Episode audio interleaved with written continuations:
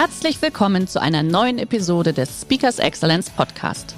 Der heutige Podcast wurde im Rahmen eines unserer Live-Events aufgezeichnet. Hier ein Tipp zum Beginn der heutigen Folge.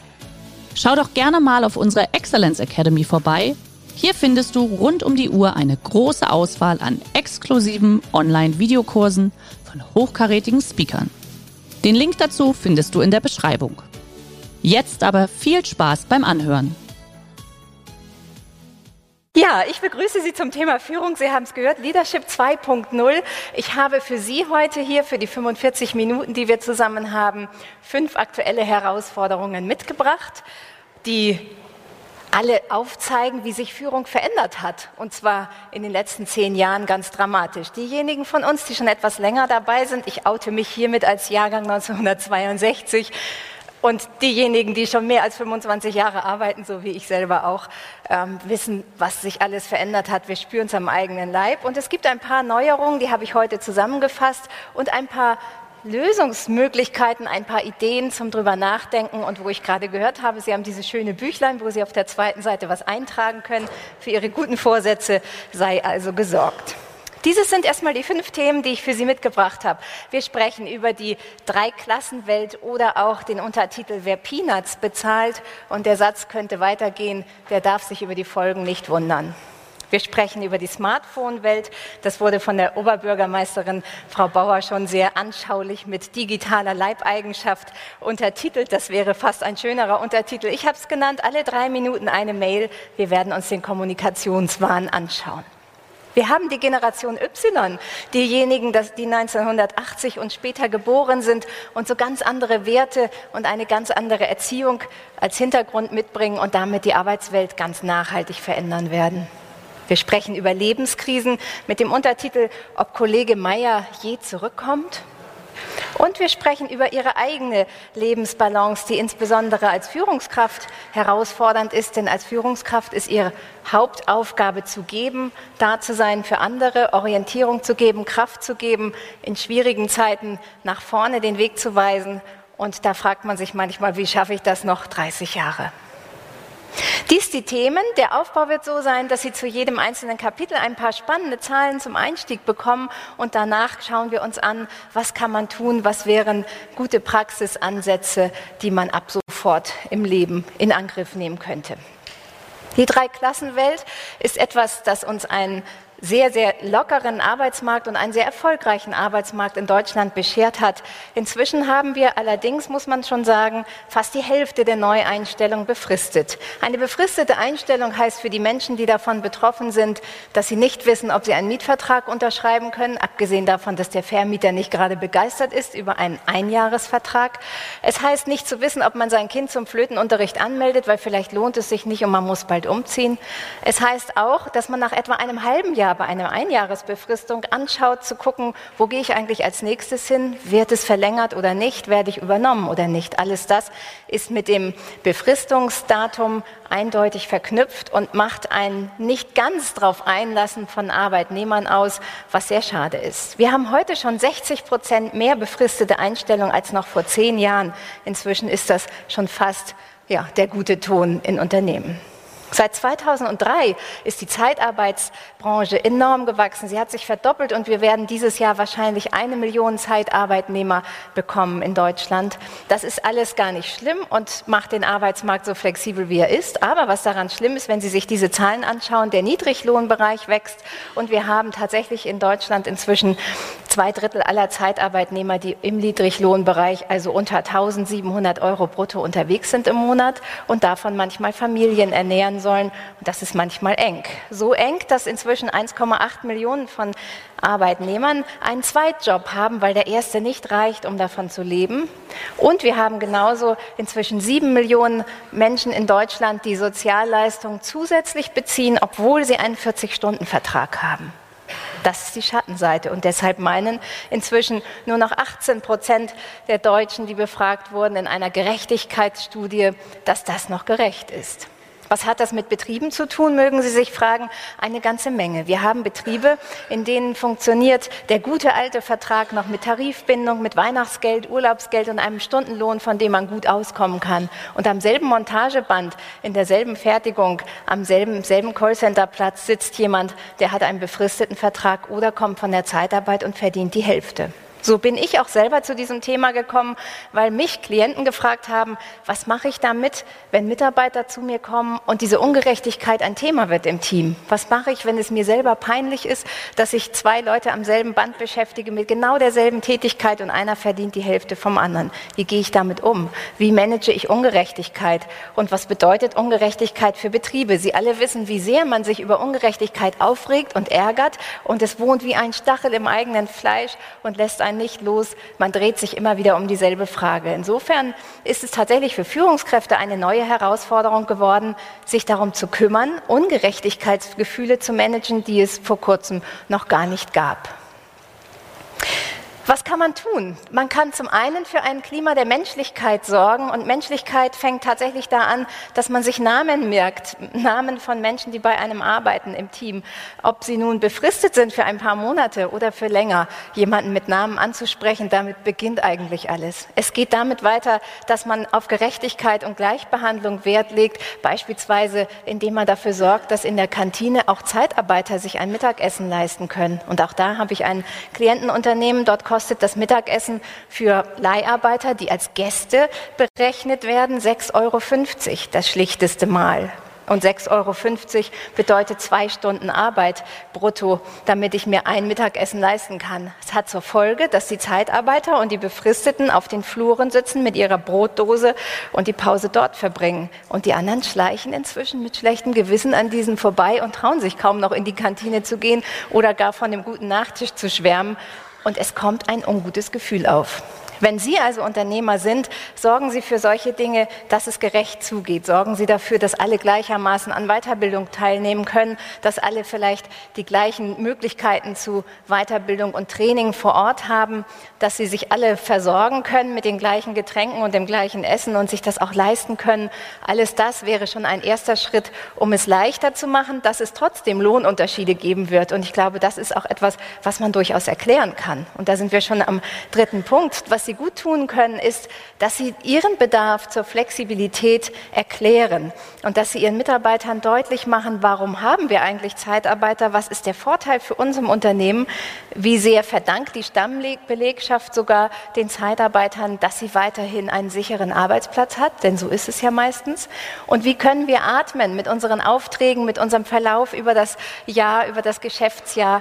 Ähm, warum beschäftigen wir diese Zeitarbeiter befristet? Warum müssen wir sie manchmal schon nach einem Jahr wieder gehen lassen? Warum muss eine Pause dazwischen sein, um keine Kettenarbeitsverträge zu haben? Alles das zu erklären, lüftet ein bisschen den Schatten und macht es etwas weniger diskriminierend und lässt nicht jeden Einzelnen grübeln, warum machen wir das eigentlich so und geht es nicht auch anders. Klar wünschen wir uns, dass alle die gleichen Chancen haben und den gleichen Lohn. Und die Mindestlohndebatte, die sehen Sie ja im Moment gerade politisch, ähm, die wird einen Teil dazu beitragen.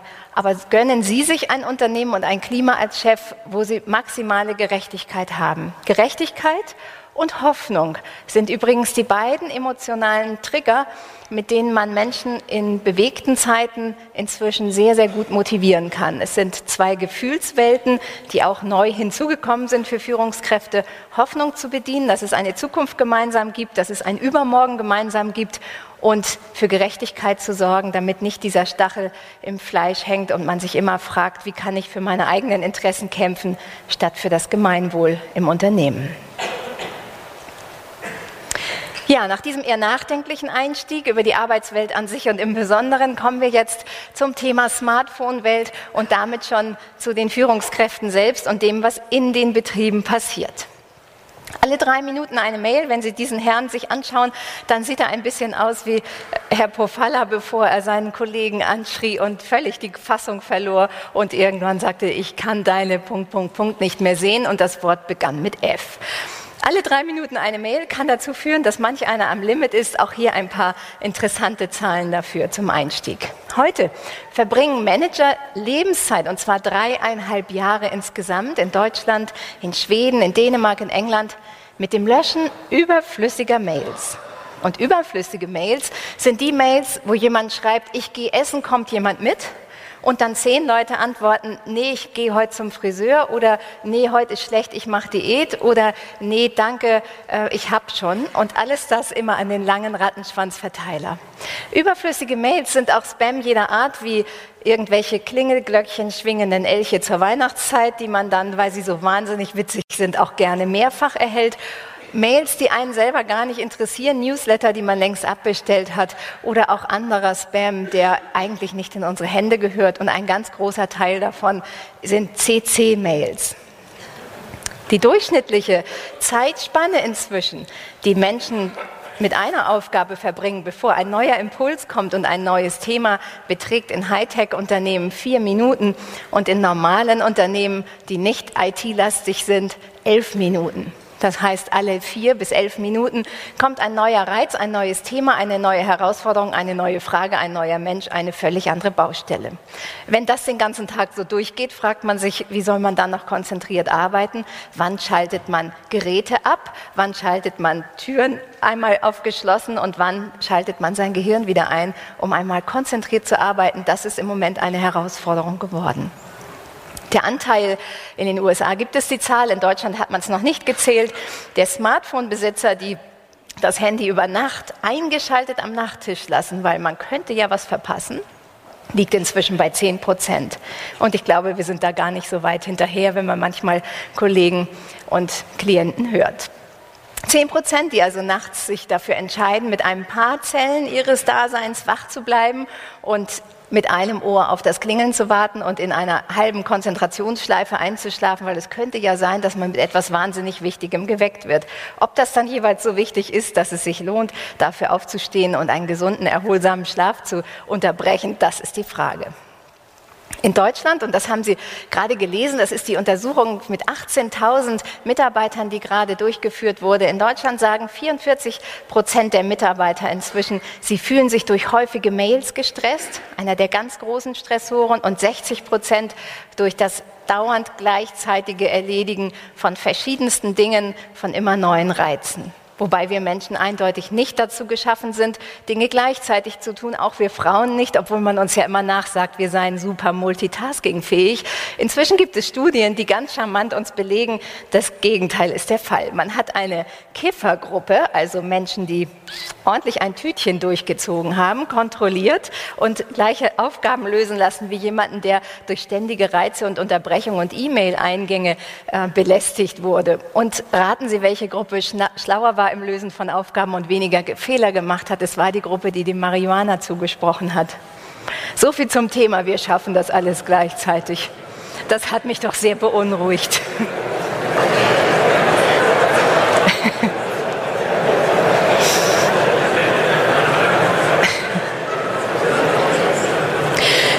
Dass man solche Blackberries und iPads und wie sie alle heißen auch mit in den Urlaub nehmen können, kann, ist einerseits toll, aber andererseits eine Riesenversuchung. Sehen Sie diese Zahl, 63 Prozent der Männer lesen Mails während des Urlaubs und 39 Prozent der Damen tun dies. Noch können wir Frauen diesen Geräten etwas besser widerstehen und der Blackberry-Hersteller RIM arbeitet daran, dass es auch Männern demnächst leichter fällt. Und zwar hat man erkannt, dass das Blackberry auch deshalb so gerne immer wieder wieder angefasst und nachgeschaut wird, weil es dieses kleine blinkende Licht hat. Und Männer können nicht anders, als auf etwas zu gehen, wo sich was bewegt. Deswegen zieht ja auch der wehende Rock etwas mehr Aufmerksamkeit hinter sich her als ein schlichter Rock.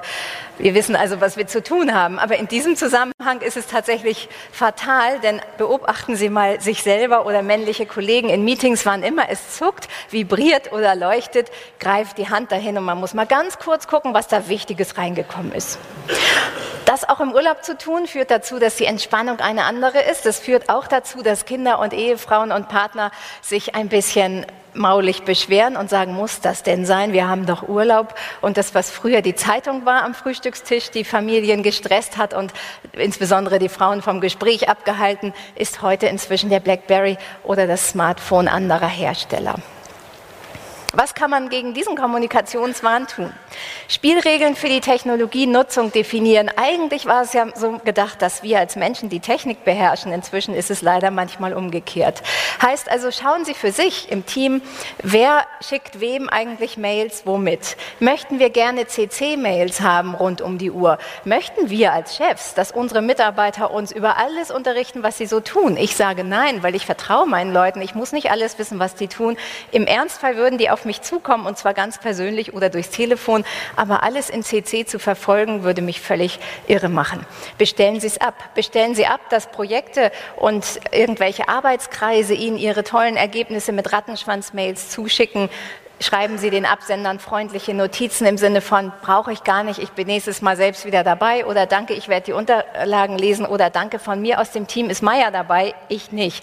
Bestellen Sie es rigoroser ab, sorgen Sie dafür, dass die Menge kleiner wird und sorgen Sie dafür, dass Sie auch mit Ihren Mitarbeitern regeln, zum Beispiel, wann Sie sich mailen. Das haben wir vorhin auch schon von der Oberbürgermeisterin gehört. Die Frage, ob wir am Wochenende Mails schicken, in der Hoffnung, dass vielleicht noch jemand schlaflos rumwandelt oder weil wir ein Pen handelnder Chef sind, der vielleicht gerade den Nachmittag am Flughafen in der Wartelounge verbringt und deswegen seine Langeweile mit Mails an Mitarbeiter verbringt. Müssen wir uns das antun? Und wenn ja, sollten wir vorher deutlich machen. Übrigens, ich werde euch Mails schicken, weil ich bin Pendler, aber das heißt für euch nicht, dass ihr bitte auch sonntags nachmittags online sein sollt. Ich erwarte es nicht und ich wünsche euch ein schönes Wochenende und gute Erholung.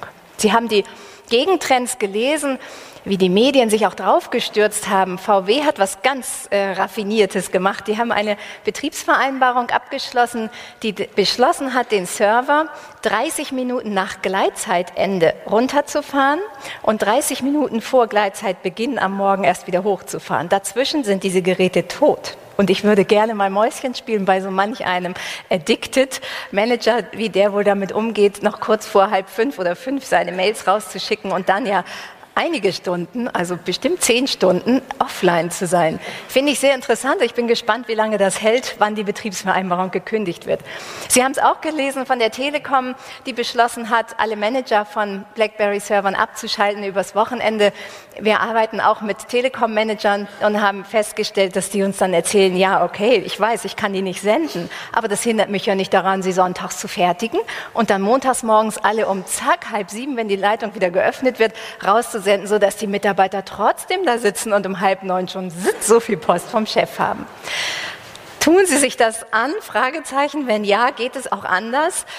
Und wenn nein, sprechen Sie es an mit Ihren Mitarbeitern. Was ist Ihre Erwartung? Möchten Sie, dass das genauso gemacht wird? Ja oder nein? Und wenn ja, warum nicht? Was wichtig ist, ist als Gegenstück beim Thema virtuelle Führung und Medien und Technologie nochmal drüber nachzudenken, was brauchen wir Menschen eigentlich von unserem Chef? Und wir brauchen im wahrsten Sinne des Wortes einen Chef zum Anfassen. Gerade wenn die Zeiten enger werden und die Zahlen schlechter, ist es wichtig, dass jemand da ist, den man fühlen kann, den man mal anfassen kann, im wahrsten Sinne des Wortes, wo man aber auch ein Gespür für ihn hat. Wie kommt er so rüber? Wie gut gelaunt ist der? Schleicht er oder nicht? Geht er lebendig oder nicht? Strahlt er Optimismus aus oder nicht? Hat er gute oder schlechte Laune? Und alles das fühlen wir irgendwie über Moleküle, über Aura, keine Ahnung, wie es heißt. Auf jeden Fall haben wir ein Gefühl für für Menschen. Und dieses Gefühl ist wichtig, wenn wir jemandem Vertrauen schenken sollen, der uns wieder aus bewegten Zeiten rausführt. Deswegen braucht es, wenn Sie mit Mail führen und mit BlackBerry unterwegs sind, unbedingt ein körperlich spürbares Gegengewicht, wann man sie sehen und anfassen kann. Und das persönliche Gespräch ist tatsächlich immer noch durch nichts zu ersetzen. Und wenn man Mitarbeiterbefragungen anschaut, gehen die alle in dieselbe Richtung. Ich brauche Kontakt, ich brauche mehr Gehör, ich brauche Aufmerksamkeit und ich brauche Lob. Das kann mal per BlackBerry sein, darf aber auch gerne persönlich übermittelt werden. Eins der drei. Ich versuche mal dies.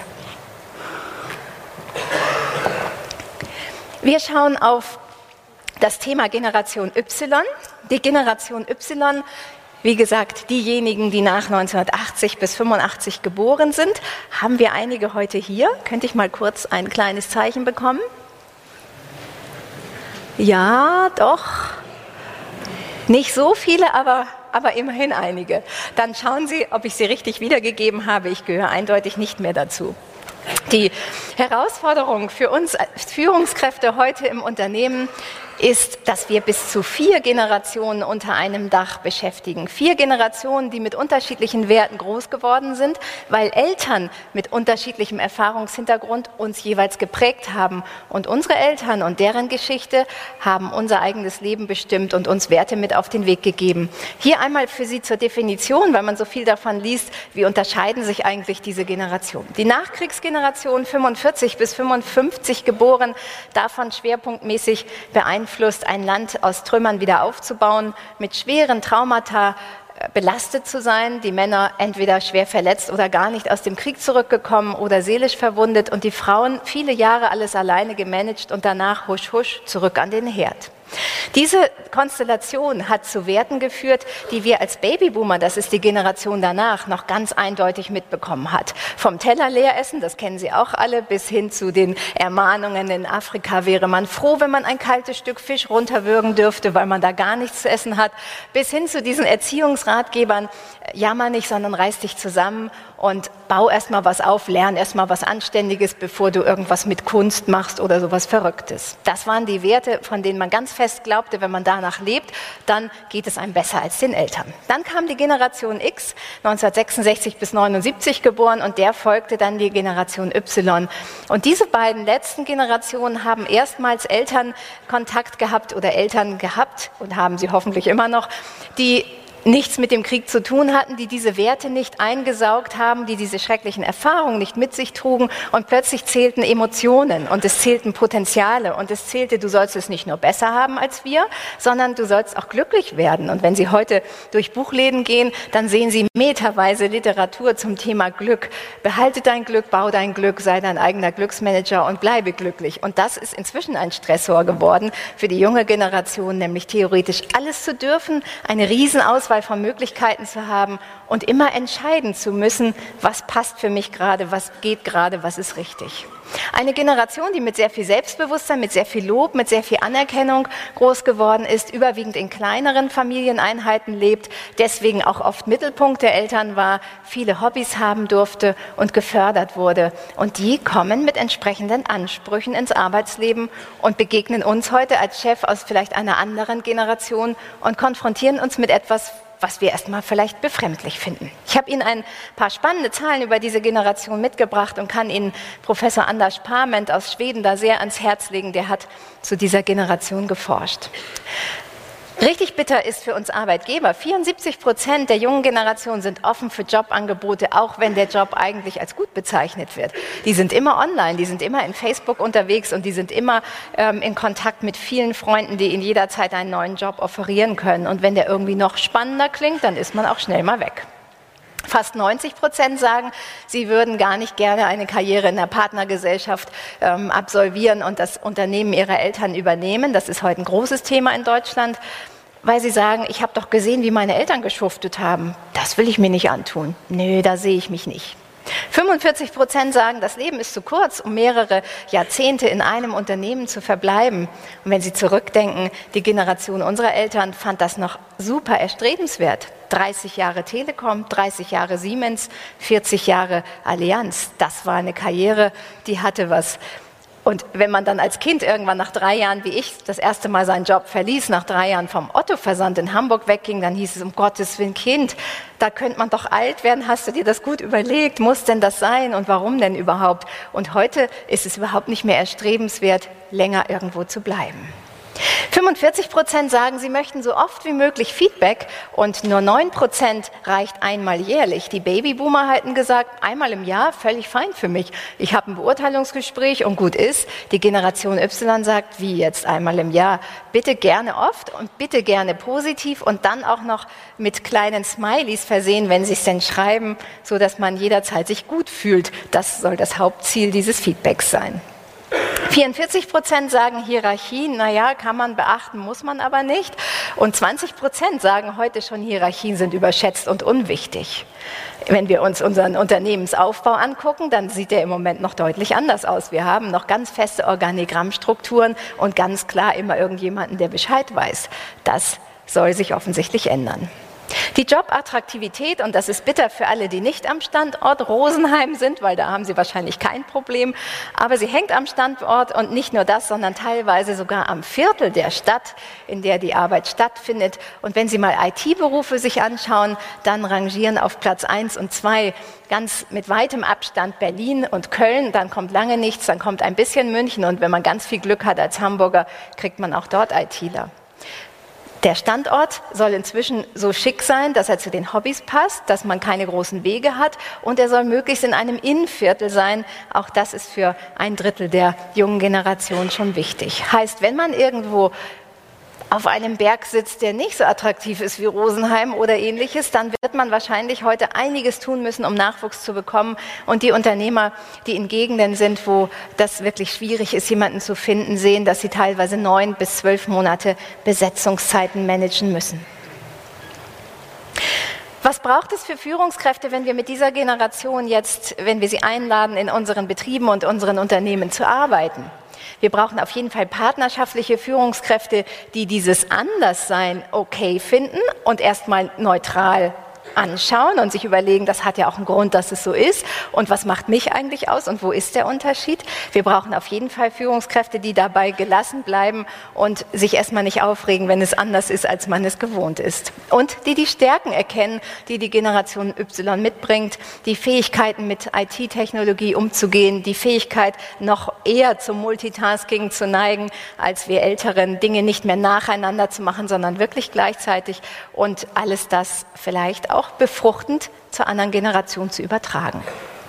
Was diese Generation braucht und was Führungskräfte deshalb leisten sollten, ist Klarheit, und zwar Klarheit in Form von Erwartungsmanagement. Wie hätten Sie jemanden gern? Wie soll er sein, damit er bei Ihnen reinpasst? Was geht bei Ihnen und was geht gar nicht? Was sind Regeln, was sind Do's und was sind Don'ts? Heute zu erwarten, na ja, bitte, das ist doch selbstverständlich, dass man nicht während der Arbeitszeit unentwegt im Facebook-Chat hängt, ist Schön, kann man erwarten, ist aber unrealistisch und sollte auf jeden Fall thematisiert werden. Zu erwarten, dass jemand sein Handyfoto, was er sowieso ständig dabei hat, diesen Fotokamera, nicht im Betrieb nutzt, so wie es gerade neulich von EADS ja, beklagt wurde, dass man jungen Menschen beibringen muss, das Ding muss draußen bleiben. Du darfst hier nicht alles fotografieren und ins Netz stellen und deinen Freunden über Twitter zeigen, woran wir arbeiten äh, nee, irgendwie nicht. Und dann kamen große Augen und so, aber wieso denn nicht? Ist doch voll cool und spannend, was hier läuft. Ja, das stimmt und es würde die Twitter-Gemeinschaft sicherlich interessieren, aber es würde auch unseren Wettbewerb interessieren. Also bitte aus, dieses Ding. All diese Regeln werden wir aussprechen müssen und wahrscheinlich im einen oder anderen Fall sehr überzeugend darlegen müssen, damit diese, diese Welten zusammenpassen und es nicht ständig zu Befremdlichkeit kommt. Ich habe es neulich selber gerade sehr anschaulich erlebt bei einem Stehtischempfang, wo der Vorstandsvorsitzende der Lufthansa AG einen Vortrag gehalten hatte. Er selber ist gerade am Rand der Generation Babyboomer. Und er sagte, sprach davon, über irgendwas Lufthansa-mäßiges hinterher. Ja, und ich bin ganz offen auch so für Ihre Meinung und freue mich auf den Dialog mit Ihnen.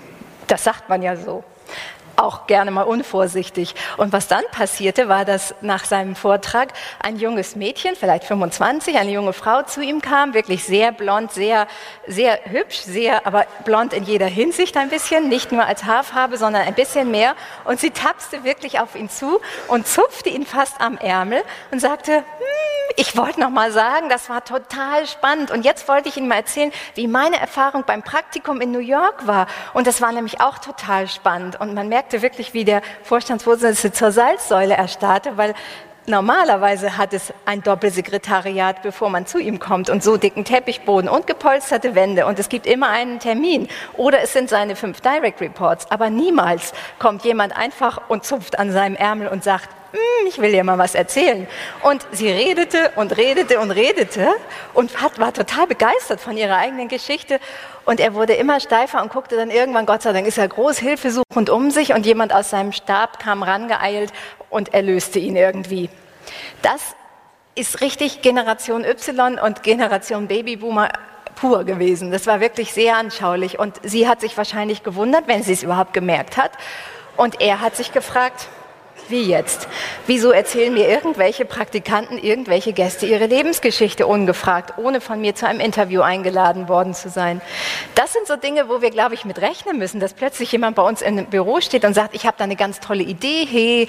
Und auch wenn wir sagen, super, da hinten ist jemand, der macht Verbesserungsvorschlagswesen, erzählt es dem erstmal. Nee, der Chef ist immer gern sofort adressierbar und ist immer verfügbar. Wenn Sie das nicht wollen, müssen Sie es bewusst abbestellen und da geht, glaube ich, noch was.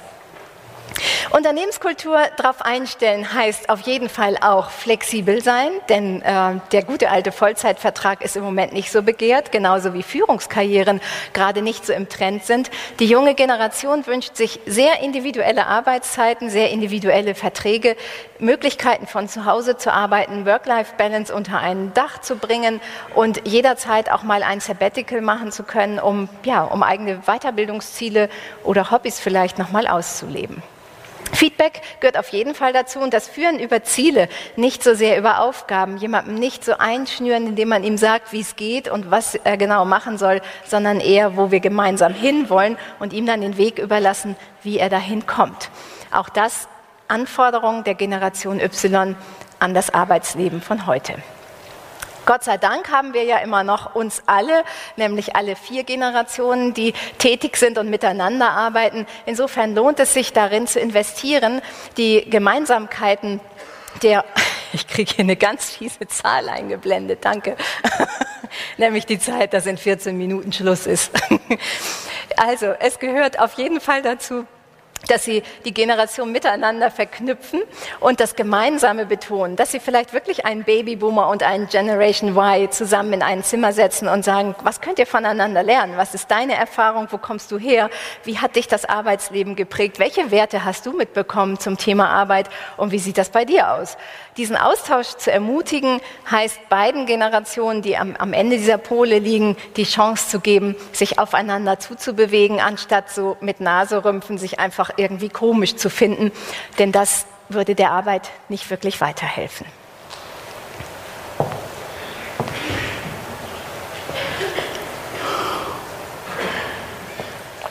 Alles das was wir hier sehen, hält das Leben für uns bereit. Und so schauen wir auf die Herausforderung Nummer vier, nämlich mit Lebenskrisen zu, umzugehen und diese zu führen und als Führungskraft sensibel zu sein für das, was alles passieren kann. Mit dem Untertitel, ob Kollege Meyer je wiederkommt.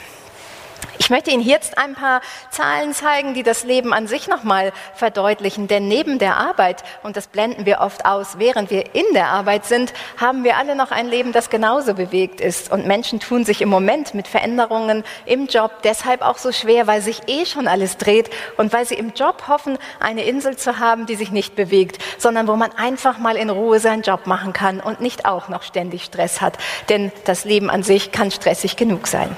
Heute kommt auf zwei Eheschließungen eine Scheidung und jede fünfte Familie ist schon in Deutschland eine Alleinerzieherfamilie mit Kind oder Kindern und darunter sind über 90 Prozent der alleinerziehenden Frauen. Das heißt, wenn Sie Frauen beschäftigen, nehmen wir mal die Einzelhandelsbranche oder auch Sachbearbeiterjobs in großen Krankenkassen oder Versicherungen und ähnlichen Unternehmen. Wenn Sie Frauen beschäftigen, haben Sie einen hohen Anteil von Teilzeit und einen hohen Anteil von Frauen, die erst nach der Arbeit mit ihrer eigentlichen Schicht beginnen.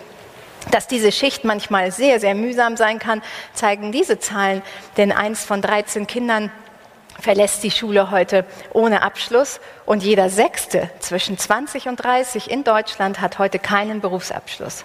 Wenn Sie sich jetzt hineinversetzen in eine alleinerziehende Mutter, um es mal ganz schwarz zu malen, die ein Problemkind zu Hause hat und vielleicht noch geschieden ist und äh, das Thema Unterhalt äh, nicht so richtig geregelt gekriegt hat, dann können Sie sich vorstellen, dass diese Sorgen nicht vor dem Werkstor oder dem Schreibtisch Halt machen. Und inzwischen ist es so, dass die Arbeit immer weiter reinwandert oder wabert wie eine Nebelwelle in, den, in das Privatleben hinein. Und wir lassen das auch alle zu und laden es auch dazu ein und sagen, es ist okay für uns. Aber gleichzeitig sollten wir uns bewusst sein, dass diese ganzen privaten Themen, wenn sie belastend sind, auch ins Arbeitsleben mit hineinragen. Und da kommt eben einiges zusammen. Und da brauchen Menschen manchmal unsere Hilfe, nicht um das Problem zu lösen, sondern um im Job bestehen zu können und da einigermaßen energiegeladen durchzukommen. Ein großes Thema, was jetzt auf uns alle zukommt, also die Generation der heute über 40-Jährigen, ist das Thema der eigenen Eltern. Diese Zahl habe ich Ihnen heute nicht mitgebracht, um Ihnen Mut zu machen. Jeder Fünfte über 80 ist pflegebedürftig, jeder Zweite über 90, sondern um einfach mal zu schauen, wie hoch die Wahrscheinlichkeit ist, dass wir konfrontiert werden mit dem Erkranken unserer Eltern und mit dem Thema, wohin mit Papa oder Mama? Und wo finde ich einen Heimplatz oder eine Betreuung? Oder wie regel ich das? Oder wie mache ich einen familiären Schichtdienst? Und, und, und.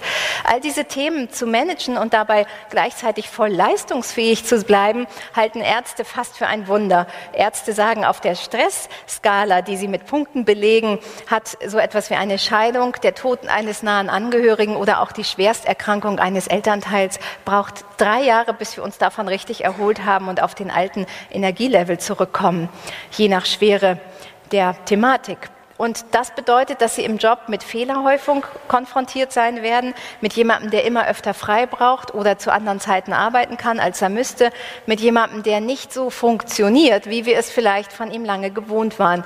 Und das zu managen in Zeiten, wo wir trotzdem die Leistung alle bringen müssen und die Leistung nicht weniger wird, die gefordert ist, das ist eine Herausforderung. Und so nimmt die Zahl der Fehltage aufgrund psychischer Erkrankungen inzwischen um 50 Prozent zu seit 2000.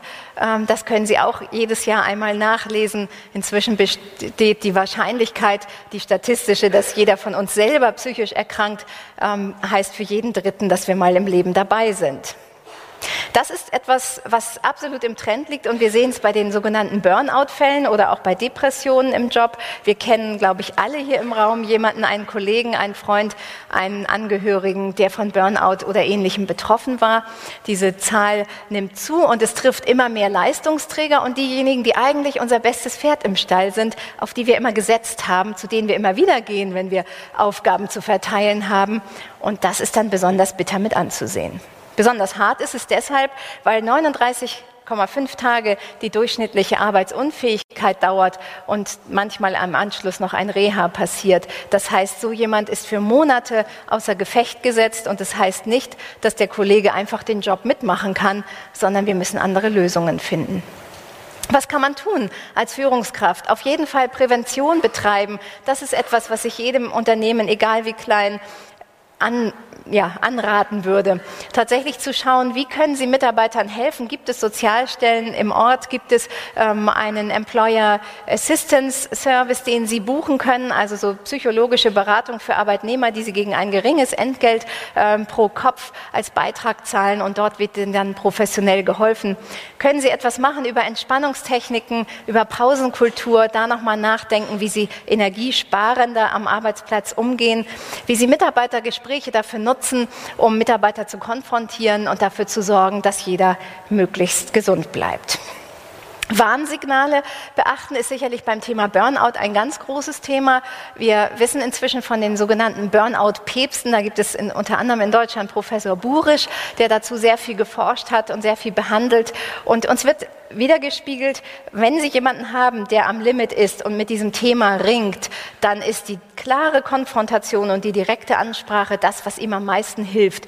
Die Rücksichtnahme und den Watte packen leider nicht. Das tun auch schon alle Freunde und Angehörigen. Aber wenn Sie jemanden wirklich bewegen wollen, etwas zu unternehmen und sich professionell helfen zu lassen, dann braucht es wirklich den sanften Tritt. Und den kann am besten und nachhaltigsten wahrscheinlich ein Arbeitgeber noch loswerden. Das sehen Sie, dass jemand am Limit ist an häufigen Tränen, an Reizbarkeit und an Menschen, die Fehler machen, die sonst immer gründlich waren. An Menschen, die sich immer aufgeregt haben und es plötzlich nicht mehr tun. Alles das wären Warnsignale, wo Sie einsteigen sollten. Ja, und letztendlich hängt es auch daran, wie Sie Grenzen respektieren, Ihre eigenen und sich mal klar machen, wir sind alle nicht Lara Croft Superwoman und auch nicht Superman im Super T-Shirt. Das wünschen wir uns oft, feuerfest zu sein, aber es ist eine absolute Illusion und das Gleiche gilt für unsere Mitarbeiter. Wir haben Grenzen und wir haben Belastbarkeitsgrenzen, diese zu erkennen und auch zu respektieren, wenn uns jemand sagt, sorry, aber das geht nicht mehr, das Projekt kann ich nicht auch noch übernehmen. Da sollten wir drauf hören, bevor es zu spät ist. Und wenn es zu spät ist, dann sieht es so aus. Und wenn Sie sich dabei erwischen, dass Sie mit der Banane am Strand telefonieren, dann, glaube ich, wird es Zeit für einen Arztbesuch. Wie schaffe ich das noch 30 Jahre? Fragt man sich als Chef manchmal. Manchmal fragt man sich, wie schaffe ich es noch bis zum Wochenende? Solche Wochen werden Sie wahrscheinlich auch kennen. Zehn Prozent der Führungskräfte arbeiten heute schon über 60 Stunden in der Woche. 31 Prozent liegen über 50. Jede sechste Führungskraft klagt über psychische Belastung durch den Arbeitsplatz. Und 60 Prozent der Führungskräfte wünschen sich, viel mehr Zeit zu haben für ihre Kinder. 70 Prozent würden die Zeit gerne mit ihrer Partnerin öfter verbringen oder ihrem Partner. Und 80 Prozent wünschen sich etwas mehr Zeit für sich selber. 69 Prozent der Führungskräfte denken über einen Ausstieg auf Zeit nach, hat Forsa herausgefunden. 69 Prozent der Führungskräfte, überlegen Sie mal, wie viele da schlummern, die heimlich drüber nachdenken, mal ein paar Monate was ganz anderes zu machen und es einfach mal hinter sich zu lassen. Hoffen wir, dass es nicht Ihre besten Führungskräfte sind, die morgen an Ihrem Schreibtisch stehen und sagen, ich hätte da gerne mal drei, vier Monate frei. Was braucht es, um gegen dieses Auspowern etwas zu unternehmen und damit zu arbeiten? Ich kriege wieder die Zahl und deswegen kein Bild. Jetzt. Wir brauchen auf jeden Fall eine gesunde Lebensführung. Und wenn Sie mal überlegen, wie gut Sie Ihr Auto warten, da sind wir ja alle ganz artig. Es kriegt Sommer- und Winterreifen, es kriegt Öl, es kriegt Inspektionstermine. Und wenn die eigene Frau dann zum Mann sagt, wann gehst du eigentlich mal wieder zum Durchchecken, dann ist das, das geht irgendwie gar nicht. Also wirklich, diese Viertelstunde Arztbesuch, nee, die haben sie alle nicht. Das Gleiche gilt für Managerinnen, die auch alles andere zuerst machen und dann an sich selber denken. Nutzen Sie Wartungs Termine bei Ärzten, achten Sie auf Essen, Trinken, Pausen. Das sind eigentlich die drei wesentlichen Dinge und darauf, dass Sie noch schlafen können, was immer Ihnen da helfen kann, da wieder vielleicht mehr Schlaf zu kriegen. Auf die Seele hören, da darf ich Ihnen eine sehr spannende, die mich sehr berührt hat, eine Frage mal wiedergeben, die ich von einem Coach gehört habe, der mit Burnout-Opfern in einer Reha-Klinik arbeitet. Dort ist eine Frage, die den frisch eingelieferten Burnout-Kandidaten gestellt wird, diese Frage. Wenn man ihre Seele fragen könnte, ob sie bei ihnen wohnen wollen bleiben würde, was würde die sagen? Und ganz viele müssen in dieser Klinik wohl wirklich weinend eingestehen, meine Seele würde sagen, nichts wie weg hier. Und wir wissen alle, wie viel Kraft eine Seele entfalten kann, wenn sie irgendwo nicht mehr sein will. Also hören Sie drauf, was macht sie wirklich glücklich, was begeistert sie, was füllt sie aus und was können Sie, haben Sie es bis hier, dann versuchen Sie es zu ändern, bevor es Sie verändert. Trennen Sie sich vom eigenen Perfektionsanspruch. Das gilt, glaube ich, insbesondere für berufstätige Frauen, die versuchen auch noch die beste Kindergartenvorsitzende zu sein, die beste Muffinbäckerin, die beste Kostüm-Selbstnäherin und was man sonst noch alles tun kann. Perfektionismus beim Empfangen von privaten Gästen und Freunden, alles das lieber mal downgraden und ja, sich helfen lassen, Unterstützung besorgen und nicht alles super, super gut machen wollen, wird schon ein bisschen Entlastung und Entspannung für sie bringen. Und am Ende braucht es wahrscheinlich sowas wie den Mut zu gesundem Egoismus, sich selbst ein guter Freund sein. Das würde uns, glaube ich, manchmal allen schon helfen, wenn wir schauen, wie behandeln wir unsere eigenen Freunde, wie gut sind wir zu denen, wenn es denen mal schlecht geht, wenn die mal nicht mehr mögen, wenn die durchhängen und wie gehen sie mit sich um. Und dann hängt es wieder davon ab, welche Generation Sie sind. Die Generation Y wird einen Weg finden, eine Balance und eine rechtzeitige Notbremse zu ziehen. Die Babyboomer sagen, komm, reiß dich zusammen, da geht noch was, du schaffst es. Das Leben auf mehreren Säulen aufbauen, auch das sicherlich hilfreich, um gut durchs Berufsleben zu kommen und am Ende die Kraft zu haben, um als Führungskraft diese verschiedenen neuen Rollen, die auf sie zukommen, wahrzunehmen. Ein Menschenfreund zu sein und zu bleiben in der Dreiklassenwelt, die wir haben. Ein Diri digitaler, das kann man nach zwei Bier besser, digitaler Dirigent in der Smartphone-Welt und zu schauen, was ist normal und was wird Irrsinn ein Mentor zu sein für die Digital Natives, wie die Generation Y auch genannt wird, und ein Hüter der Energie in einer sich überfordernden Gesellschaft und Arbeitswelt. Und am Ende ein Selbstmanager, der ein Leben in Balance hinbekommt und immer wieder daran arbeitet, dass diese Balance nicht ins Kippen gerät. Und das wünsche ich Ihnen von ganzem Herzen, dass Sie die Balance finden und da richtig gut davor sind, auf sich aufpassen und dann die Kraft haben, auf ihre Mitarbeiter aufzupassen und weiter erfolgreich zu sein. Dankeschön. Der heutige Vortrag hat dir gefallen? Dann schau dich doch gerne auf unserem Kanal um oder sei live bei einem Forum dabei. Weitere Informationen findest du in der Beschreibung. Bis zum nächsten Mal.